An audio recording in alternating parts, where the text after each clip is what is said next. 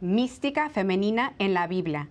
Entrevista con Brenda del Río, hoy en tu programa Informe Provida.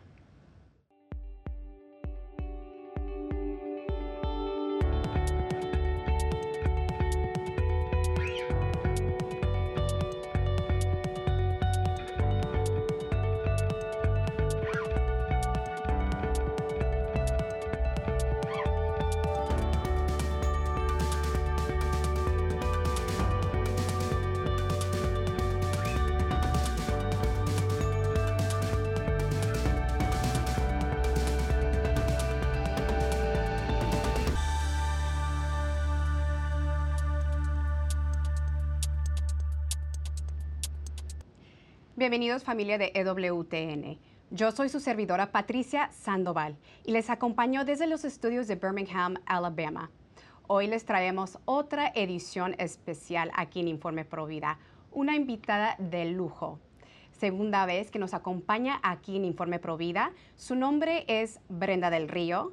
Ella es activista mexicana, diseñadora de modas de profesión, graduada en Italia lucha por la causa femenina, la protección de la vida de los nonatos e infantes, activista de derechos humanos por la Comisión de DHJ y también trabaja con miles de mujeres en las zonas marginadas, ayudándolas a desvincularse de relaciones de abuso que ponen en riesgo su vida y la de sus hijos combate leyes que desvirtúan y tuercen la verdadera causa de los derechos de los hombres, es conferencista internacional, escritora y apasionada de las Sagradas Escrituras, en las cuales se inspira para crear esta obra para las mujeres del mundo.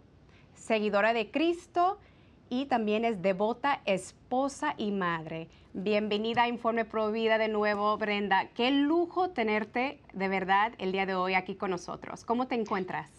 Muchísimas gracias, muy contenta de estar de nuevo en este canal al que amo tanto y con tu maravillosa audiencia. Gracias, Brenda.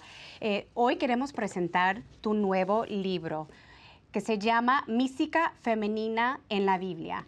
Y esta obra ha sido escrita como una exhortación a todas las mujeres cristianas del mundo para recuperar lo que nos ha sido arrebatado, la causa femenina. La respuesta debe ser urgente. Brenda, por favor, cuéntanos la inspiración detrás de este maravilloso libro, este bello libro, y también qué podemos aprender en este libro. Bueno, pues Patti, yo hace dos años entro en una librería católica y encuentro lo que siempre había sido la agenda de las mujeres. Compro algunas porque era diciembre y dije, compro ocho para mis amigas, las envuelvo y listo. Gracias a Dios, abrí esas agendas, abrí ese documento dirigido hacia las mujeres y encontré el feminismo de género metido dentro una librería católica y como un mensaje para la mujer. Encontré frases propias del lenguaje de género como sororidad, como yo no soy un vientre, em, etcétera, etcétera, etcétera. Entonces, dije, bueno, voy a hacer una gran crítica en un video sobre este texto que se está vendiendo en esta librería. Y dije, Dios, el Espíritu Santo me fue diciendo, ¿y por qué tú no haces algo así? Porque yo había visto y comprado en los Estados Unidos libros magníficos de reflexión diaria desde las Sagradas Escrituras escritas por nuestras hermanas cristianas protestantes, evangélicas, muy bonitos textos. Y dije, ¿por qué no he, encontrado ninguno hecho en español? ¿Por qué las mujeres católicas desconocemos tanto las Sagradas Escrituras? Entonces dije, voy a hacer uno. Pero era una empresa enorme. Si quería que en la Feria Internacional del Libro de Guadalajara estuviera esta presentación de este libro para la mujer cristiana. Entonces, el objetivo es, así como las Sagradas Escrituras revisan y presentan eh, toda la condición humana, que es la misma, Patti, es la misma desde hace 3.000, 4.000 años, porque somos seres humanos dañados por el pecado original, bueno, pero también inspirados, sanados por la gracia. Bueno, dije, bueno, es la primera vez, creo, que una mujer católica que se va a hacer como una agenda diaria católica, no puedes escribir ahí, pero es una reflexión de dos o tres minutos, máximo tres, partiendo de las Sagradas Escrituras, donde nosotras encontramos nuestra verdadera identidad. Entonces, ¿nosotros qué, qué están tratando de hacer? Están tratando de destruir a la mujer, están tratando de destruir los elementos por los cuales el Señor eh, el Señor restauró el género humano, que es la virginidad. Primero, la mujer, por supuesto. Satanás odia a la mujer porque fue vencido su reinado a través de una mujer, una virgen, una mujer diciendo sí a la vida en unas condiciones muy, pero muy adversas. Eh, fue vencido también por un embarazo, odia el embarazo, por un niño por nacer y finalmente por un recién nacido. Y estos elementos cuidados por un varón santo, puro, joven, viril.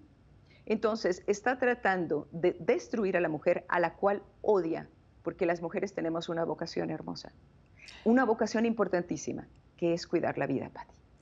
Tú bien lo has dicho, eh, hermana, que el enemigo odia a las mujeres, odia a la humanidad y quiere abolir a la familia. Y tú nos has preparado un video, un video preciosísimo justamente hablando sobre la familia. Eh, corremos con el video.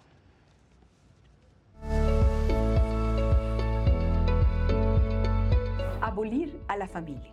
Sobre todo revístanse del amor, que es el vínculo de la perfección, dice Colosenses 3:14. La violencia intrafamiliar es una deformación de lo que pensó Dios para la familia. Las familias enfermas deben ser ayudadas para sanar. No debemos replicar modelos de familias enfermas. Abolir a la familia es una frase tomada del manifiesto comunista de Carlos Marx y Engels. Esta consigna ha sido tomada por la izquierda internacional. Las familias fuertes, con padres y madres que están sanos y se aman, no dan ciudadanos manipulables, vulnerables o frágiles, y eso estorba a los gobiernos controladores. ¿Cómo destruir a la familia natural? Ley del divorcio sin causa alguna, que la infidelidad no sea delito, aborto para las mujeres, quitar la tutela de los padres sobre los hijos, promoción del homosexualismo, lesbianismo y poligamia. Con todo lo anterior, por dar un ejemplo simple, tienes pájaros sin nido, abejas sin colmena, peces sin arrecife, y de esta forma son totalmente vulnerables. Las feministas radicales siempre han reclamado a los líderes comunistas que fracasaron porque no abolieron a la familia natural. Para ellas, la mayor fuente de injusticias. De mi libro, Mística Femenina en la Biblia. Excelente, Brenda, gracias eh, por, eh, por, este mensaje sobre la familia. Y Brenda, eh, ¿cuál es el plan de Dios para la mujer desde el principio de los tiempos? ¿Y cuáles son las mentiras que las feministas escriben en los corazones de las mujeres hoy en día? Bueno, pues habría que decir que las primeras que estuvieron en la causa femenina han sido mujeres cristianas. Ahí tenemos a la jueza Mott, por ejemplo, a final de 1800, una mujer precisamente que estuvo en contra de la esclavitud, una mujer que se paraba en las plantaciones en Estados Unidos donde había esclavos y se les enfrentaba a los capataces y ella era apoyada por su esposo, una mujer que hizo una, una iniciativa de no un bloqueo a todos los artículos que fueran hechos desde las plantaciones eh, de los esclavos.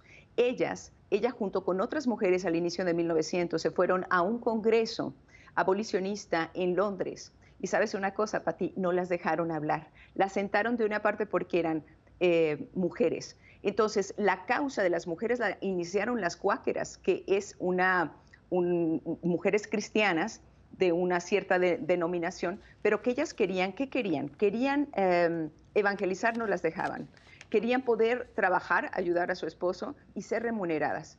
Ellas querían estudiar, las niñas no iban a la escuela, a los niños se les enseñaba a estudiar y hasta un cierto grado se admitía a las mujeres porque no podían estudiar. Entonces, toda esta camada, la primera ola de eh, la causa femenina, porque jamás diremos feminismo, la causa femenina es nuestra, de las mujeres cristianas.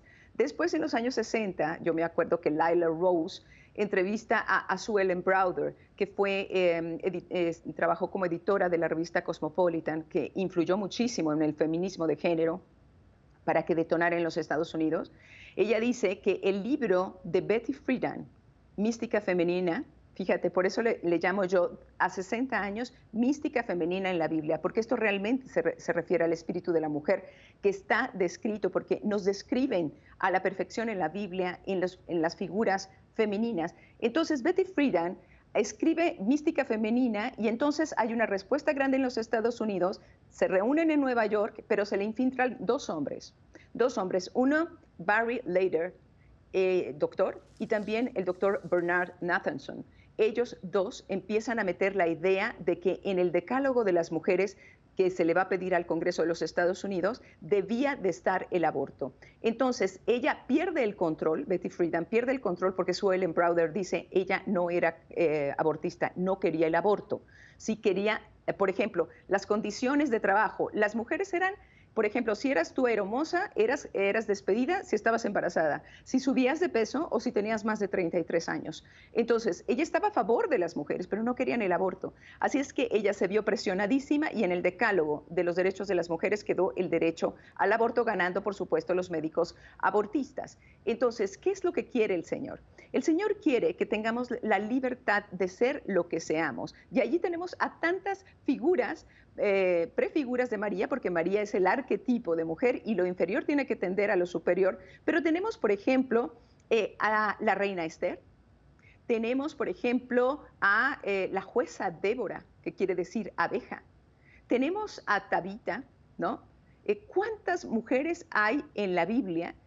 a Judith, por ejemplo, una mujer que salva al pueblo de Israel del asedio de Nabucodonosor con su capitán ferocísimo Holofernes. Ella, una, una viuda preciosa, preciosa, y ella bien sabía lo que tenía. Y usó su, su belleza, que se, ella se la reconocía a esta viuda, y entonces va al campamento enemigo. Entonces, em, eh, eh, todos eh, de veras asombrados de la belleza de esta mujer, y entra a la tienda de Holofernes, lo emborracha, le corta la cabeza, lo mete en su bolsa y sale de madrugada y en la mañana ese ejército se, se asusta al ver en una estaca la cabeza de Holofernes. Esto puede hacer la mujer contra el mal de este tiempo porque tenemos un nuevo machismo que se llama feminismo de género, Pati.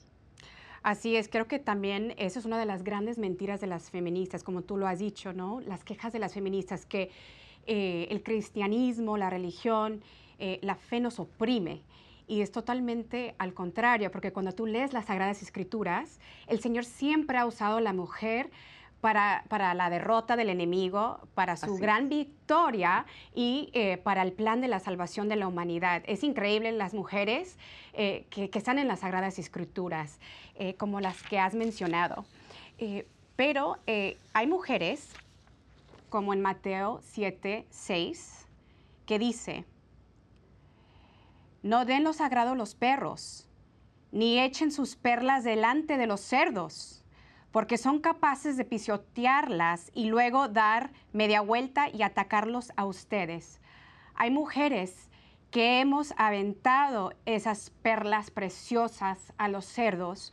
Hay mujeres que son inclinadas a, buscar relaciones tóxicas. Y esto es algo que tú cubres en, este bello libro, Brenda.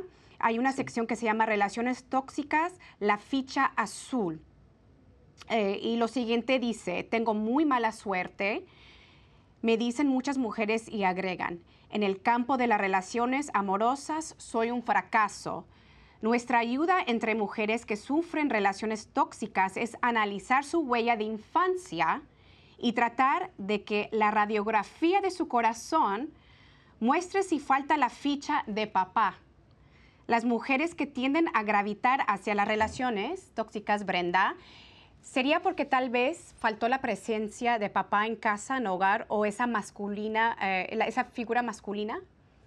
Por supuesto, nosotros les explicamos a las mujeres en nuestro taller Nantli con N, que quiere decir mujer que se convierte en madre de varios bebés, en lengua náhuatl, que era la única lengua que unía todo este territorio del imperio mexicano, que eh, nuestro corazón es como un gran rompecabezas, pero hay una ficha muy importante, la ficha de afirmación masculina de nuestro padre. Cuando la niña tiene presencia de su padre cariñosa, cercana, ve a su padre feliz de serlo, pasa tiempo con ella, está presente en su vida de infancia, esa ficha, ese amor varonil, ese es la ficha azul que se acomoda en ese agujerito y queda sellado. La mujer se sabe amada, se sabe importante, se sabe digna eh, y con valor. Pero si ese papá no estuvo o fue una figura muy negativa, por ejemplo, adicción al alcohol, a las drogas, em, maltrató a su propia madre, entonces, o lejanía, ignoraba a la niña, eh, faltaba en grandes periodos, etcétera, entonces esa ficha azul no está en su lugar. Y entonces se tiene ese hueco que se trata de llenar con relaciones saltando de cama en cama, así se los decimos claro a las mujeres. Entonces tenemos, por ejemplo, me estabas haciendo recordarme de, por ejemplo, de Simone de Beauvoir. Vamos a ver, Simone de Beauvoir y la, y la hemorroísa, ¿no? Simone de Beauvoir fue esta mujer que perteneció a, la Sorbona de París, que fue amante de Jean-Paul Sartre, el padre del existencialismo ateo, en los años 60. Y entonces ella decía, no se nace mujer, se llega a serlo haciendo ciertas acciones y teniendo ciertas actitudes. Y pensaba ella que, em, bueno, que ser mujer era algo entre el macho y el castrado y que aparte a más, a más masculinas éramos, más podíamos ganar derechos. Entonces, si un hombre podía trabajar, nosotros debíamos de trabajar igual y ausentarnos de la casa. Si un hombre podía tener relaciones con muchas mujeres, ¿por qué nosotras no podíamos tener relaciones con las mujeres? Si los hombres no tenían menstruación, ¿por qué nosotros éramos esclavas de la menstruación? Si los hombres no tenían pechos, ¿por qué, ¿para qué nos servían a nosotros? En cualquier momento podían ser mutilados.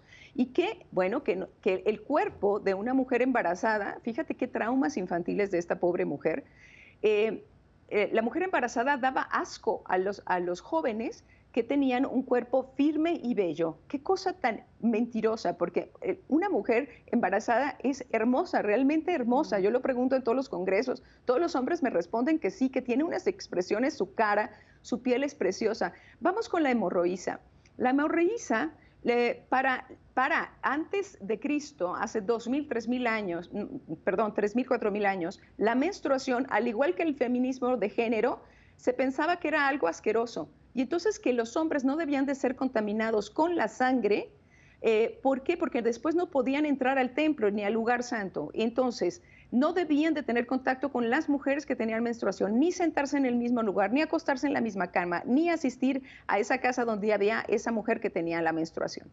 Entonces, imagina que esta mujer, 12 años con flujo de sangre, entonces ella se sentía de lo peor, impurísima. Pero ve qué pasa el maestro, se apresura y le toca la túnica y siente que un poder, eh, siente Jesús, sale de él y sana a esta mujer.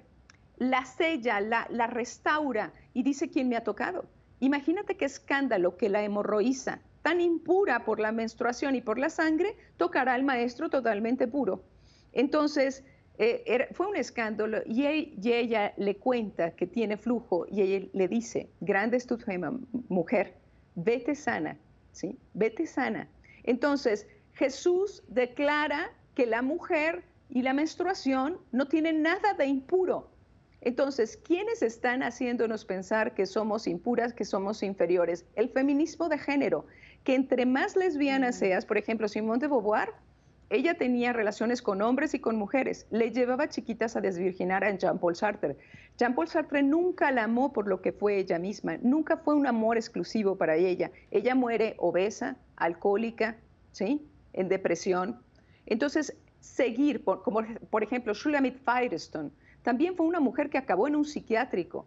Y estos se presentan como ejemplos para las jovencitas actuales, con un rencor grande. Y donde hay una chiquita que le falta la ficha azul, encuentran un campo de cultivo ideal para que sus ideas cobren fuerza, pero arriba, muy arriba, hay solamente varones tratando de destruir la cultura cristiana y a la mujer. Brenda, también en tu libro hablas sobre la infidelidad de la mujer, pero tú nos has preparado otro video precioso sobre respetar el matrimonio. Antes de la siguiente pregunta, vamos a correr el video primero.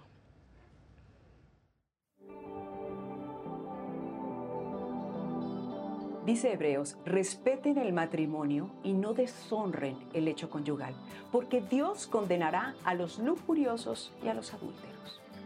Cuando se encuentran un varón y una mujer que desean formar una familia y están decididos a amarse de manera permanente, atravesando los conflictos que seguro se presentarán, se decide unirse en matrimonio. El amor matrimonial es exclusivo. Es librar al otro de tu propia tendencia al egoísmo y buscar crecer ambos como personas sacando lo mejor del esposo y la esposa, con la ayuda mutua y formando una familia.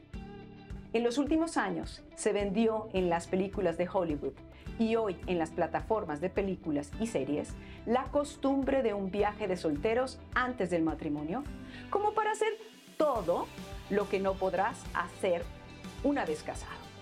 Parece que dejar un mundo de fiesta, alcohol y desorden moral es un duelo en la vida del futuro esposo o esposa.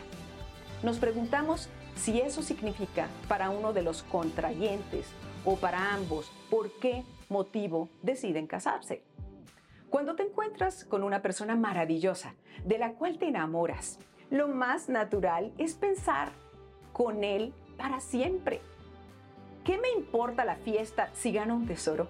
¿Dónde firmo?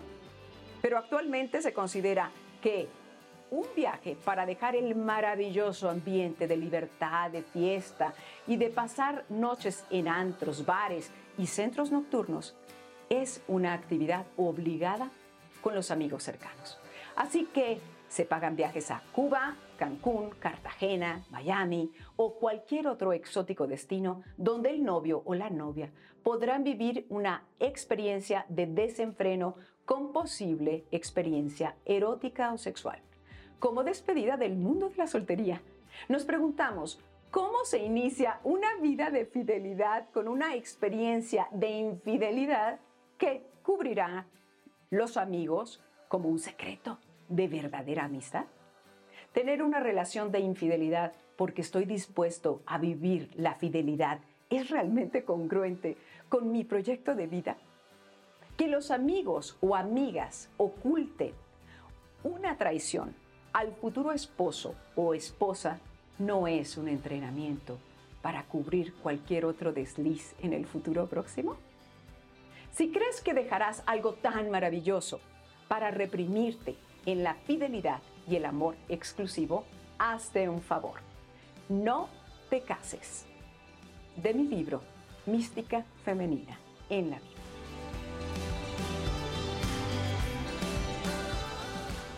Excelente, Brenda.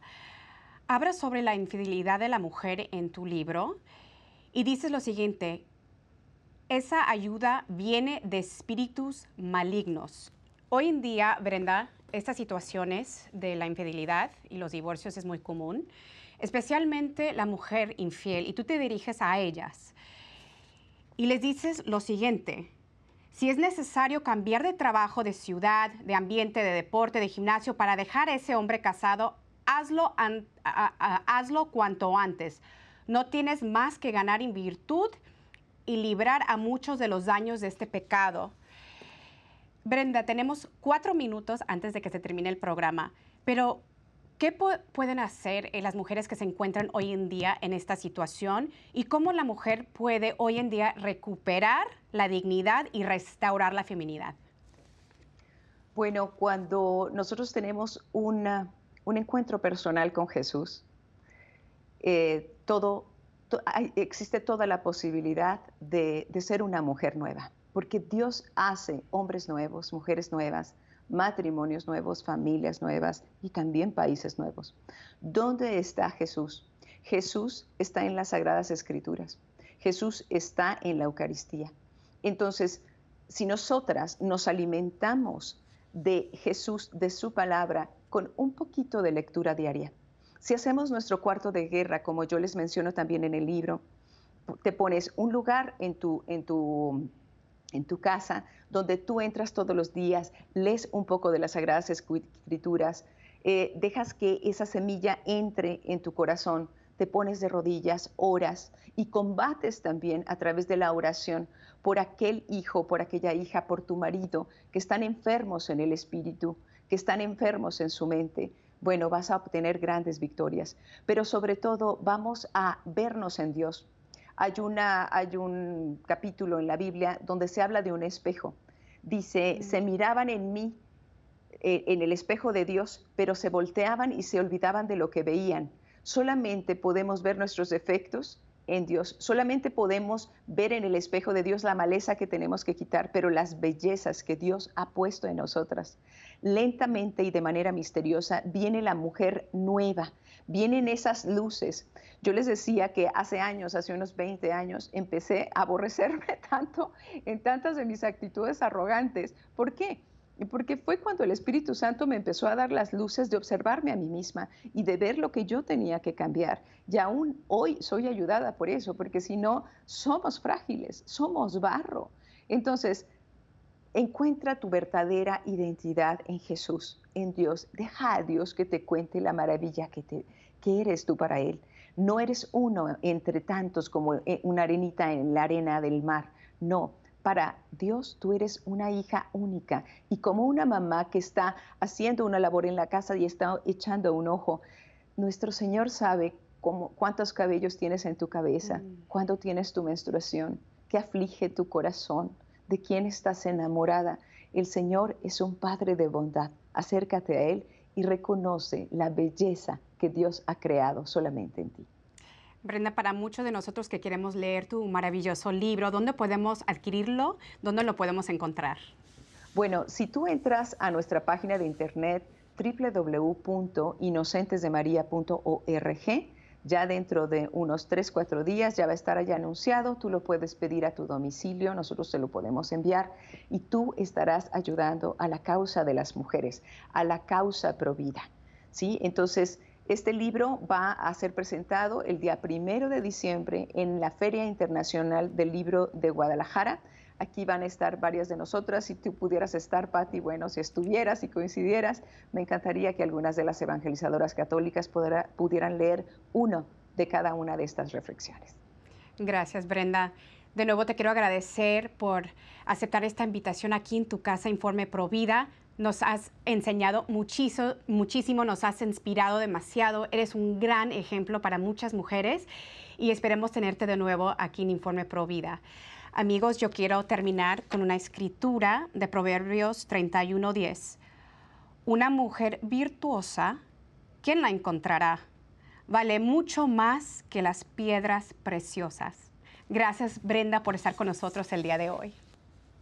Gracias, gracias a ustedes y ahí van a encontrar desde el efecto Kardashian o el efecto ballerina, desde el testimonio de Patti Sandoval hasta el testimonio de Abby Johnson o de Amparo Medina. Nos van a encontrar a muchas de nosotras, sus hermanas cristianas, en ese libro. Gracias amigos por estar con nosotros aquí en su programa Informe Provida. Nos vemos la próxima semana y que Dios me los bendiga. Recuerden que todos los católicos somos Provida. Hasta la próxima.